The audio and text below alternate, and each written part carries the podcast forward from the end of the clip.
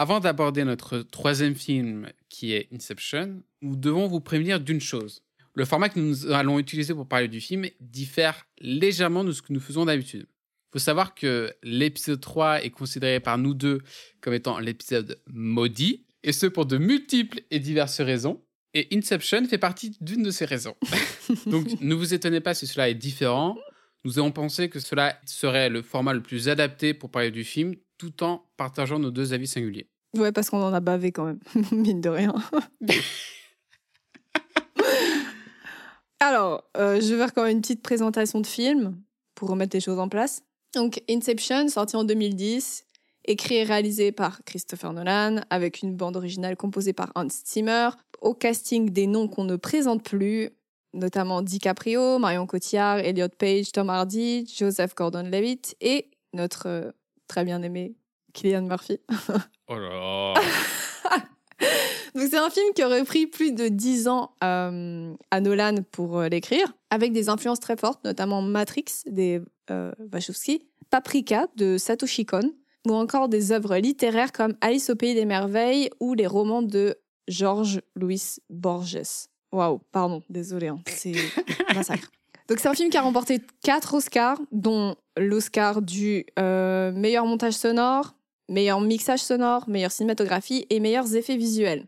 Je pense que tout le monde l'a vu, mais je fais quand même un rapide petit synopsis. Donc un voleur qui s'approprie des secrets d'entreprise à l'aide d'une technique de partage de rêves se voit contraint d'effectuer la tâche inverse, soit implanter une idée dans l'esprit d'un PDG pour revoir ses enfants. Donc ses enfants à lui, pas les enfants du PDG. Voilà. Merci pour cette précision. non, le, synopsis, je viens de m'en apercevoir, est un peu. Euh, bref, pas grave. Oui, oui, t'inquiète, t'inquiète. De toute façon, je pense que tout le monde l'a vu. Je hein. pense que ouais, tout le monde l'a vu. Alors, Inception. Moi, ça secret pour personne. Inception est compliqué. Pour ma part, il m'a fait plusieurs visionnages et encore plus de temps pour écrire cette analyse. Et comme Tenet, Inception, c'est un peu une histoire de cycle, un cycle infini où le début et la fin se confondent. Pour faire très simplement, pour moi, Inception est l'histoire d'un personnage hanté par une promesse. Une promesse simple, basique, commune, mais d'une force et d'une puissance redoutables, une puissance qui transcende le temps, l'espace et la réalité elle-même. Interstellar, toi-même, tu sais. Cette promesse, c'est une promesse que Cobb a fait à Mel lors de sa demande en mariage, un rêve que Cobb avait qu'ils puissent vivre et vieillir ensemble. C'est une promesse d'une éternité à deux, appliquée mot à mot et à la lettre par Cobb durant tout le film. Seulement, il y a un problème. Je pourrais continuer en fait cet argumentaire en vous dévoilant toutes les ficelles narratives du film qui montrent le deuil comme fil rouge et que cette promesse empêche le personnage de Cobb de faire son deuil. Comment Très rapidement. Tout d'abord en brisant l'interdit comme quoi on ne peut faire des rêves à partir de souvenirs. Que cela conduit Cobb à être hanté par ses souvenirs dans ses rêves et notamment sa femme. Et que cela altère sa vision de la réalité et l'empêche donc de tourner la page. Et que finalement, bah même si le film est un immense braquage, c'est surtout sur le voyage d'un homme dans son subconscient qui, aidé par Ariane et les événements, va faire son deuil en faisant la paix avec sa promesse. Le problème de cela, en fait, c'est que c'est pas une analyse. C'est une explication de texte. Une explication de film, pardon. C'est certes instructif car le film est complexe, mais cela n'est pas intéressant. En fait, vous pourrez aisément la retrouver sur Internet. Et pour moi, on touche ici aux limites du film et de l'écriture de Nolan. Car l'idée, c'est que malgré que le deuil soit, je trouve, central dans le film, il nous est en tant que spectateur impossible d'interpréter le film au-delà de ce qu'il raconte. Alors pardon, certes, je vais me contredire avec un exemple où le film bah, traite un peu du mythe d'Orphée et d'Eurydice, où Orphée dans Inception, plutôt que de chercher Eurydice dans les enfers, il plonge dans les rêves et les limbes, non pas pour trouver sa femme, mais tout simplement pour faire son deuil. Mm-hmm. Mais au-delà de cet exemple, je trouve que le scénario du film nous ouvre à aucune autre interprétation. Tout simplement parce qu'en fait, Nolan nous donne les clés de sa compréhension de son film et que c'est à nous, spectateurs, de retrouver ces clés dans toute la complexité de la narration du film. En fait, il n'y a rien de plus, rien dans le film qui pourrait nous laisser penser que le film raconte autre chose. Mais je crois qu'une personne ici présente n'est pas trop de mon avis. Rita, que penses-tu d'Inception? Je suis d'accord et pas d'accord avec ce que tu dis. Donc, je suis d'accord pour la partie où tu parles du deuil. Et pour moi, c'était tout le problème avec le film d'Inception. C'est, enfin, par rapport à la thématique, j'ai pas de problème avec le film en lui-même, mais par rapport à la thématique, je trouvais que, en faisant mon analyse, pour moi, c'était de l'explication et c'était pas, euh, j'arrivais pas à atteindre, on va dire, la dimension au-dessus qui me permettait de faire une analyse qui soit pertinente et qui soit pas juste une redite ou une sélection d'éléments du film en mode bon bah regardez ici il se passe ça et puis là il se passe ça et puis là il passe ça. J'arrivais pas en fait à trouver cette façon d'interpréter le deuil chez le personnage qui soit plus intéressante que simplement des constatations. Parce que pour moi, le deuil n'est pas le centre enfin comment dire? Pour moi le deuil ce n'est pas le centre de Inception, mais c'est le centre émotionnel du film. Et je trouve que c'est pas la véritable essence du film. Pour moi, le film, il parle de la façon dont nous percevons et expérimentons la réalité. Même si la partie sur le deuil, elle est capitale parce qu'elle définit clairement le vécu du personnage de Cobb, ainsi qu'une certaine façon de, percevoir la, réalité chez lui, que ça nous permet en fait de comprendre ses motivations et tout, euh, je pense que la fin du film, pour, pour moi, la fin d'Inception vient poser la question centrale de toute l'intrigue. Et c'est quelle est la différence entre la réalité et le rêve? Avec cette toupie qui tourne encore et encore sans qu'on sache si elle va vraiment s'arrêter un jour, pour moi, Nolan, il laisse la question en suspens afin que le spectateur, on va dire, investigue sur euh, cette problématique.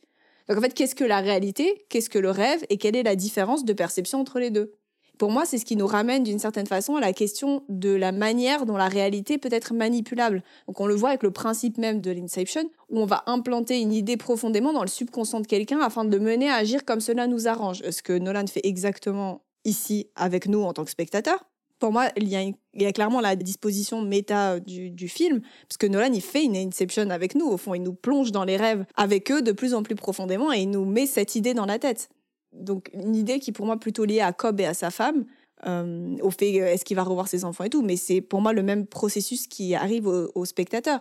Et pour moi même l'idée en fait du rêve, donc de la matière du rêve, est tout à fait manipulable. Donc au final, qu'est-ce que c'est la réalité? Donc Cobb et les autres, ils circulent de rêve en rêve, mais au final, ça nous pose la question de qu'est-ce qui définit que la réalité, c'est la réalité? Parce que dans les rêves, on sort là, dans, dans les rêves, je parle de leurs rêves à eux, hein, donc quand ils se plongent dans un rêve, ils sentent la douleur de la même façon, ils y meurent véritablement, on perçoit des sensations physiques, on perçoit de l'émotionnel exactement de la même manière. Donc pour moi, une piste de réponse à cette question, parce que je vais pas faire une analyse vu que c'est pas du tout la thématique, c'est pas du tout la thématique, mais pour moi une piste de réponse sur la différence entre rêve et réalité, c'est peut-être en fait la question du temps, qui en plus est une des thématiques, si ce n'est la thématique qui guide pour moi tous les films de Nolan. Donc dans les rêves, certes, on a un temps qui se dilate, mais également il n'y a pas de passé ni de futur. Donc comme il le dit, c'est une sorte de temps présent euh, où le personnage de sa femme peut ressusciter parce qu'elle est jamais vraiment morte au final dans ses rêves. Elle est, toujours là, elle existe. Et au fait, où il n'y a pas d'entrée linéaire. Donc euh, comme il le dit, on n'entre pas dans les rêves, on arrive directement. Enfin, on n'a pas une entrée euh, classique dans le rêve. On a, on arrive en fait directement à l'intérieur. Voilà, on tombe directement dedans, quoi. Voilà, exactement. On tombe dedans de but en blanc et on est incapable de se souvenir comment on y est entré. Et au final, ce que je trouve intéressant avec cette idée, et donc l'idée du temps, c'est que c'est très lié en fait à la mort. Le temps et la mort, au final, c'est deux concepts qui, je trouve, sont assez, euh, peut-être pas semblables, mais qui fonctionnent en fait, enfin qui fonctionnent bien ensemble, on va dire. Et c'est sûrement ce qui donne pour moi plus de profondeur au scénario de Nolan. L'idée, euh, c'est que c'est pas juste un film de casse, parce que là, on se serait retrouvé avec je pense juste euh, un film de casse un peu cérébral et tout, mais on aurait eu, bah, pour moi, un peu le même problème qu'on a dans Tenet, soit le problème de l'émotionnel dans le film, ce qui, ce qui fonctionne très bien dans Interstellar, parce qu'on voit bien que l'émotionnel est autant important que les concepts qui sont présentés dans le film, que la philosophie du film et que tous les autres aspects. Oui, donc l'idée, c'est que c'est pas juste un film de casse, mais qu'il y a une vraie détermination et un vrai traumatisme du protagoniste. Donc oui, Cobb est coincé dans une phase de déni et de culpabilité qui l'empêche de faire son deuil. Mais pour moi, c'est dur de parler du deuil sans parler de la manipulation de la perception sensorielle de Cobb, qui se retrouve bloqué dans une illusion. Donc on a notre thématique en fait. On a un personnage qui est bloqué dans l'illusion. Mais l'illusion, pour moi, elle fait directement référence à toute la structure du film, qui est la structure de qu'est-ce que c'est la réalité, pourquoi quand on est dans cet état-là, on n'est plus dans la réalité, pourquoi quand on est dans le rêve, on n'est plus dans la réalité? Et donc, en fait, on ne peut pas parler pour moi que du processus de deuil en lui-même parce que c'est trop restrictif. Et d'ailleurs, on le voit même à travers la musique, avec le thème principal qui est lié aux, aux apparitions du personnage de sa femme, qui est donc le. Donc Edith Piaf Non, je parlais pas de celui-là, je parlais vraiment du thème de Zimmer. Pardon, je me suis mal exprimée. Ah oui, oui, oui Donc vraiment, qui est le. Je sais pas, ça doit être s'appeler Main Theme. Euh, oui, je crois que c'est c'est Time. Enfin, je sais plus comment il s'appelle, bref. Mais c'est le thème vraiment de Moll et Cobb, qui est en fait le thème qu'on entend aussi à la toute fin Donc quand Mal n'est plus présente et que lui il retourne voir ses enfants et que la toupie continue de tourner. Donc pour moi, Mal, elle incarne vraiment euh, la question de qu'est-ce que c'est la réalité? Par le biais de la mort. En fait, par le biais de sa mort, par le biais du processus du deuil, pour moi, on a la question de qu'est-ce que c'est la réalité? Et on le voit dans le dialogue qu'elle tient à Cobb avant de se jeter dans le vide. Elle dit mais qu'est-ce qui vient après la vie? En gros, elle, vient questionner ce que c'est la réalité. Et est-ce que en fait mourir c'est pas J'ai le dialogue sous les yeux si tu veux. Elle dit avoue-le, tu ne crois plus qu'il existe une réalité unique. Alors choisis, choisis de vivre ici, choisis-moi. Voilà. Et après, elle dit et si tu faisais fausse route, si c'était moi qui suis dans le réel? C'est ça. Et on n'a aucune certitude de savoir qu'elle dit faux ou qu'elle dit vrai. Parce que la fin du film, elle ne résout rien. Au final, euh, qu'est-ce qui vient après la vie? Et est-ce que les morts ne sont pas pour autant plus réels parce qu'ils n'habitent plus le monde de la même manière que les vivants? Ou est-ce que la réalité, elle ne s'arrête pas après la mort? Enfin, c'est des questions auxquelles on n'a aucune réponse et auxquelles Nolan, pour moi, ne donne aucune réponse non plus. Mais on n'a aucune certitude que le personnage de sa femme a tort. Et c'est pour ça que pour moi, les deux concepts sont beaucoup trop intriqués pour qu'on puisse vraiment détacher et parler que du deuil sans parler en fait de toute la structure même du film et de toute la complexité de la structure du film. Voilà, je sais pas si c'était clair. si, mais moi j'ai toujours pensé en fait que le questionnement de la réalité, c'était pas un effet secondaire du deuil, mais je pense pas que ce soit central parce que tu te dis qu'est-ce qui définit que ce soit la réalité ou pas, mais dans le film, il met en place des règles intrinsèques du ok, ça c'est la réalité, ok, ça c'est la fiction. Et typiquement, bah, on le sait à la fin du film qu'en fait, euh, quand ils sont dans les limbes, c'est pas la, la réalité, quoi. Parce que euh, bah, déjà, un, ils sont allés dans les limbes. Deux, euh, dans les limbes, tu vieillis jamais. Quoique si. Ah, si, vieillissent. Pour... Ah oui, Saito, il, vieillit. Ah, merde. Ah. Mais c'est pour ça que je te dis, tu ne peux pas savoir. Et pour moi, il y a, je, je veux que la personne qui sait me réponde, parce que c'est une vraie question que j'ai. Mais pour moi, il n'y a aucune manière dans le film d'être certain qu'ils sont dans la réalité en fait, j'ai l'impression que quelqu'un, genre Cobb, a possédé ton esprit, a fait une inception dans ton esprit pour que, comme Mel, et pas Mal, désolé, tu questionnes. Mais non, ça s'appelle Mel. Non, ça s'appelle Mel. Dans la version française, ça s'appelle Mel, ok? Dans la... Non, mais à mon avis, tu questionnes la réalité, tout comme le personnage de Mel questionne la réalité dans le film. Et parce que c'est parce que c'est pas la vraie question. Pourquoi Christopher Nolan fait tout un film sur cette réalité-là, tu vois, pour au final nous donner une même pas réponse? Et laisser le doute planer. Parce que si les choses étaient si simples, en mode la réalité c'est ça, tu vois, bah le film n'existerait pas. C'est son bouquet final, c'est son bouquet final, c'est son petit kiff de fin, c'est pour euh, bah. bah, mettre une inception chez le spectateur. Mais pour moi, l'idée que Mel questionne la réalité, c'est pour vraiment mettre en place toute la culpabilité de Cobb. Et le fait qu'en plus, cette culpabilité a entraîné la mort de sa femme, c'est l'idée que bah, son deuil va jamais, presque jamais pouvoir le faire. quoi. C'est pour ça que questionner la réalité, euh, pour moi, c'est pas, ça reste quand même un à côté. Ça reste un à côté parce que euh, Mel, elle meurt et que ça, bah, c'est bien réel et que bah, Mel, dans les souvenirs, euh, ça reste que des projections de, de Cobb. Donc, ça, on en est sûr et c'est pas une autre réalité, comme le, dirait probablement Mel. Bah, je sais pas, parce que pour moi, on tombe en fait dans, une, dans des vraies questions métaphysiques. Quand on voit les œuvres de Nolan, pour moi, on comprend quand même que il fait pas juste les choses pour mener un récit euh, correctement. Enfin, quand il fait Interstellar, pour moi, il y a des vrais questionnements. Enfin, il travaille avec des physiciens, il travaille avec tu vois, tu vois ce que je veux dire? Pour moi, c'est pas juste des questions dansées en l'air. Le cinéma de Nolan, pour moi, c'est du cinéma philosophique, c'est du cinéma. Je, je pense que je peux le dire même sans trop prendre de risques. Moi, c'est du cinéma spirituel d'une certaine façon. Parce que les questions auxquelles il va toucher, c'est des questions métaphysiques, c'est des questions d'humanité, c'est des questions d'existence. Ça va toucher à quelque chose qui est pour moi de l'ordre d'une sorte de spiritualité. C'est pour ça que je suis pas. Oui, il y a tout ça, effectivement. Mais le problème, c'est que euh, ça n'empêche pas de raconter une histoire simple. C'est pas parce que le, Coco est bien documenté, parce qu'il il expose, bah, comme je suis d'accord avec toi, tous ces questionnements, pour moi, ça reste quand même une histoire relativement simple, comme Tenet en fait. Tenet, il nous fait vendre, entre parenthèses, une fausse complexité, mais quand tu analyses à plat le film, il est d'une simplicité euh, épatante. Et je pense que Inception a un peu, un peu le, papa de Tenet, quoi. Dans le sens où Nolan, de par son écriture, il essaie de nous mettre plein d'infos à la tronche. Accroche-toi pour les choper et pas faire euh, pause à chaque dialogue. Hein. Mais pour moi, il nous balance plein d'infos mais inévitablement, quand tu recolles toutes les pièces du puzzle, comme dans le jeu de memory dans Samoa et eh bah, tu arrives à comprendre véritablement tout l'enjeu du film. Et le questionnement de la réalité, c'est juste un truc en plus qui permet, certes, de dire ce que tout, tout ce que tu dis, mais de mettre une dose de confusion et d'interroger le spectateur sur tout ce qu'il euh, questionne et tout ce qu'il tout ce qu'il voit dans le film. Mais, mais si tu suis le fil rouge du film, tu arrives à comprendre très aisément de quoi parle le film. Oui, je pense qu'il y a juste une dimension peut-être un petit peu plus. euh, Enfin, pour moi, je ne dis pas que le film ne parle pas de deuil. Oui, je sais, je sais. Mais je pense que ça va plus loin que ça. Et que juste voir le film comme euh, une histoire simple, c'est dommage parce que les sujets qui y sont traités sont beaucoup plus complexes et enfin, je trouverais euh, presque absurde en fait de prendre un sujet aussi complexe pour y donner une, une réponse aussi simple que ça. Mais ok, mais du coup, je vais te poser une question. Est-ce que l'analyse que tu parles ne serait pas juste une projection venant de toi Parce que quand, tu regardes même Interstellar, c'est une histoire relativement simple. Elle passe par euh, 4000 virages de complexité et tout, mais c'est une histoire relativement simple en soi.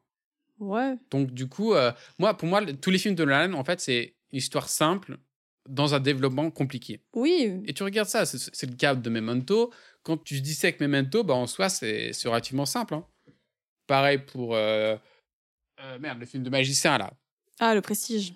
Le Prestige, euh, pareil, c'est une histoire simple, euh, dans un développement complexe. Et j'ai l'impression que c'est c'est le dada de, de Nolan, en fait, de nous perdre, Bah. spectateurs, dans une histoire remplie de détails, de complexité, pour au final, au cœur, raconter une histoire euh, très émotionnelle, et, mais très simple. Bah, je je suis pas trop d'accord. Moi, je suis pas trop d'accord parce que pour moi, les films de Nolan, c'est. Pour moi, il fait des films comme. On va dire, il fait des films à la hauteur de la vie, tu vois. Quand tu regardes la vie et que tu regardes ses concepts, ok, ça t'a l'air très simple, mais quand toi-même, en tant que protagoniste de ta vie, tu le vis sur le moment, avec les sensations, les choses incomprises, euh, le, bah, juste le scénario de ta vie qui ne fait aucun sens, les temporalités qui sont compliquées et tout, tu vois, tu le vis d'une manière qui est compliquée. C'est pour ça que je trouve qu'il y a quand même une apparente simplicité dans le, dans le contexte, certes, ou dans l'environnement peut-être qu'il choisit. Mais pour moi, c'est pas juste une simplicité comme ça. Parce que la manière dont toi tu le vis quand tu es plongé dans le film, comme, un, bah, comme en fait un des protagonistes, c'est là que tu te rends compte à quel point les choses sont peut-être plus complexes, ont, ont un prisme peut-être plus euh, grand en fait, que simplement euh, ah euh, les choses elles sont de cette façon et puis point barre. Bah, peut-être que tout simplement, Nolan ouvre la porte à. euh, je sais pas comment dire, mais pour moi, ces films, ils sont pas tellement interprétables parce qu'ils sont très quadrillés. Mais peut-être que dans toute la complexité, ça permet d'ouvrir des portes pour une relecture différente euh, des spectateurs. Comme toi, je sais pas.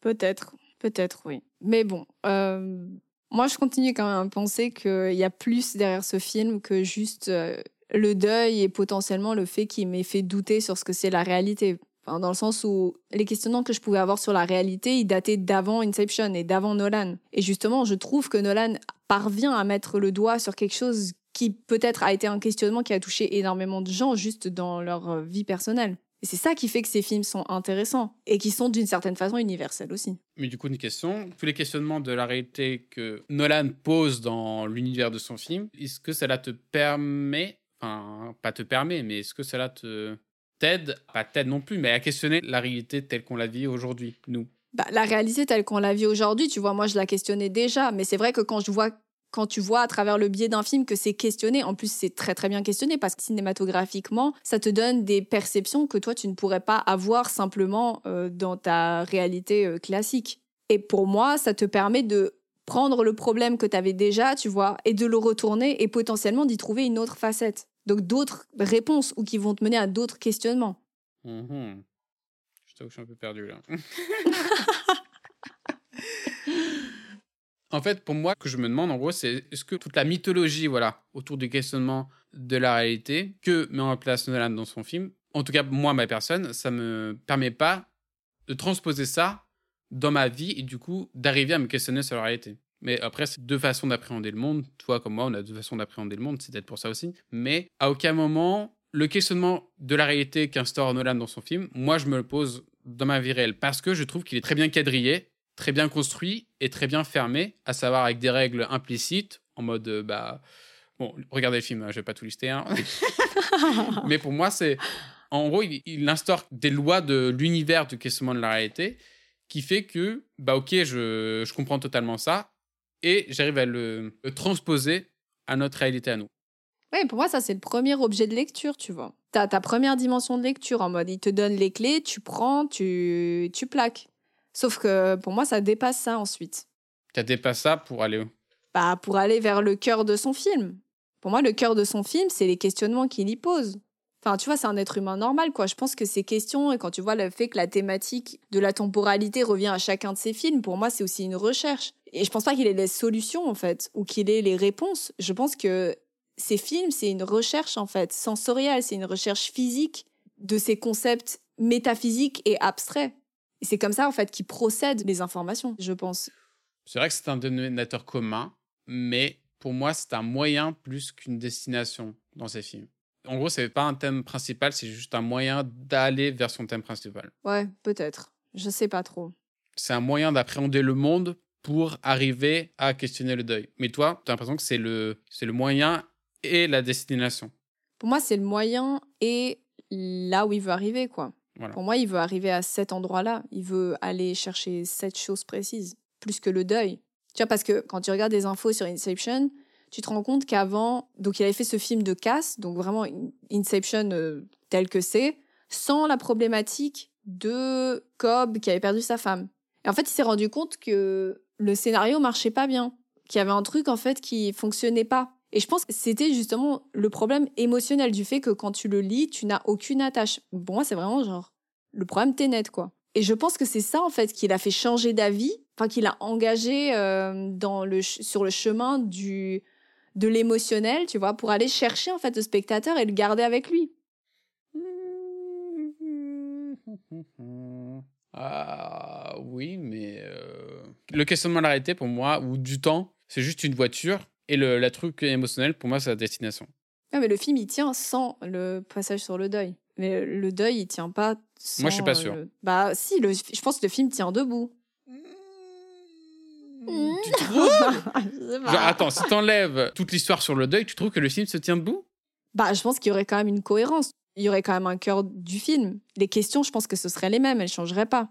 Ah ouais, pour moi, c'est la charpente, la colonne vertébrale. Oui, mais ce que je veux dire, c'est que si tu l'enlèves, pour si moi. Si t'enlèves ça, le, film, c'est juste plein d'idées et basta, quoi. Oui, mais les questions. Bah, je sais pas. Faudrait regarder, faudrait chercher. Moi, j'aimerais beaucoup avoir un brouillon du scénario avant d'avoir le truc, euh, toute la partie sur le deuil. Je trouverais ça vraiment intéressant.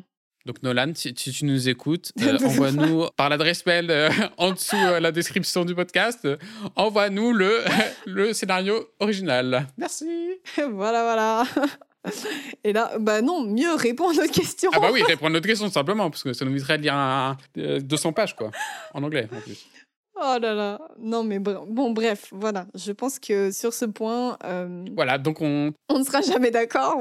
on ne sera jamais d'accord, effectivement. Donc dites-nous, euh, pour quel team êtes-vous? Non, de, de quoi pensez-vous de, du non, film? mais ouais, en vrai ça m'intéresse. Ah oui, bah, carrément, euh, d'avoir un panel de... pour savoir où vous vous placez, vous en tant que spectateur, comment vous avez interprété le film, vous personnellement, au-delà de toutes les théories qui sortent sur Internet et tout. Comment vous l'avez ressenti et euh, qu'est-ce que vous en tirez tout simplement? Exactement. Et je pense que ça peut être très intéressant pour nous, pour euh, même notre appréhension de, du film. Bah ouais, c'est un partage quoi. Exactement. Parce qu'on ressent tous les films différemment. Au final, nous, nous, on se permet de faire des analyses, mais ça change pas que c'est. Enfin, c'est que des interprétations. C'est notre propre psyché qui prend les informations et qui les traite. Donc forcément, on n'a pas, on n'aura jamais la même analyse que quelqu'un d'autre. Exactement. Et de toute façon, on prétendra jamais d'avoir l'analyse ultime ou les clés de compréhension d'un film. Ouais. Non, nous, ce qu'on donne, c'est un point de vue. Exactement. Au point, on ne pourra plus jamais retravailler sur Nolan, parce que sinon, ça va être horrible. Mais euh, bon, ne vous attendez jamais un épisode sur Christopher Nolan, parce que ça n'aura pas lieu. Sinon, ça va, déjà, on va avoir euh, trois heures de podcast. Bref, horrible. Bon, après, j'ose espérer que Oppenheimer sera beaucoup plus simple à comprendre et moins complexe. Mais bon, vu, vu, le, ouais, c'est un peu... C'est un peu naïf hein, comme vision parce que ouais, bah, j'ai l'espoir d'un film mineur, mais bon. Euh. Non, tu te trompes. Voilà. Complètement. non, je sais rien. Mais à voir, on verra. Mmh. Exactement. Bon, bah, sur ce. Bah, merci à vous de nous avoir écoutés. Hein euh... D'avoir tenu jusque-là. Et on se retrouve bientôt pour un nouvel épisode. Exactement. Toujours à deux. Toujours à deux. Toujours prêt. Suivez-nous sur les réseaux sociaux pour avoir toutes les news. Exactement. Et on se revoit très bientôt. Donc c'est la fin de cet épisode. Un grand merci à tous de nous avoir suivis. Ce podcast, il serait pas là sans Théo Mouti, aka M2TY, qui assure toute la post-production du podcast et la composition musicale, ainsi qu'à l'artiste Moria via son entreprise Hérésie Graphique, qui nous a fait un taf incroyable pour imaginer et créer le design pour Cinématrice. Donc, bah, un très grand merci à eux. Vous pourrez bien évidemment suivre leur travail via leur lien inscrit dans la description de tous les épisodes. On vous encourage grandement à le faire car ils sont juste bah, très talentueux. Prenez soin de vous, à la prochaine et gros bisous. Ciao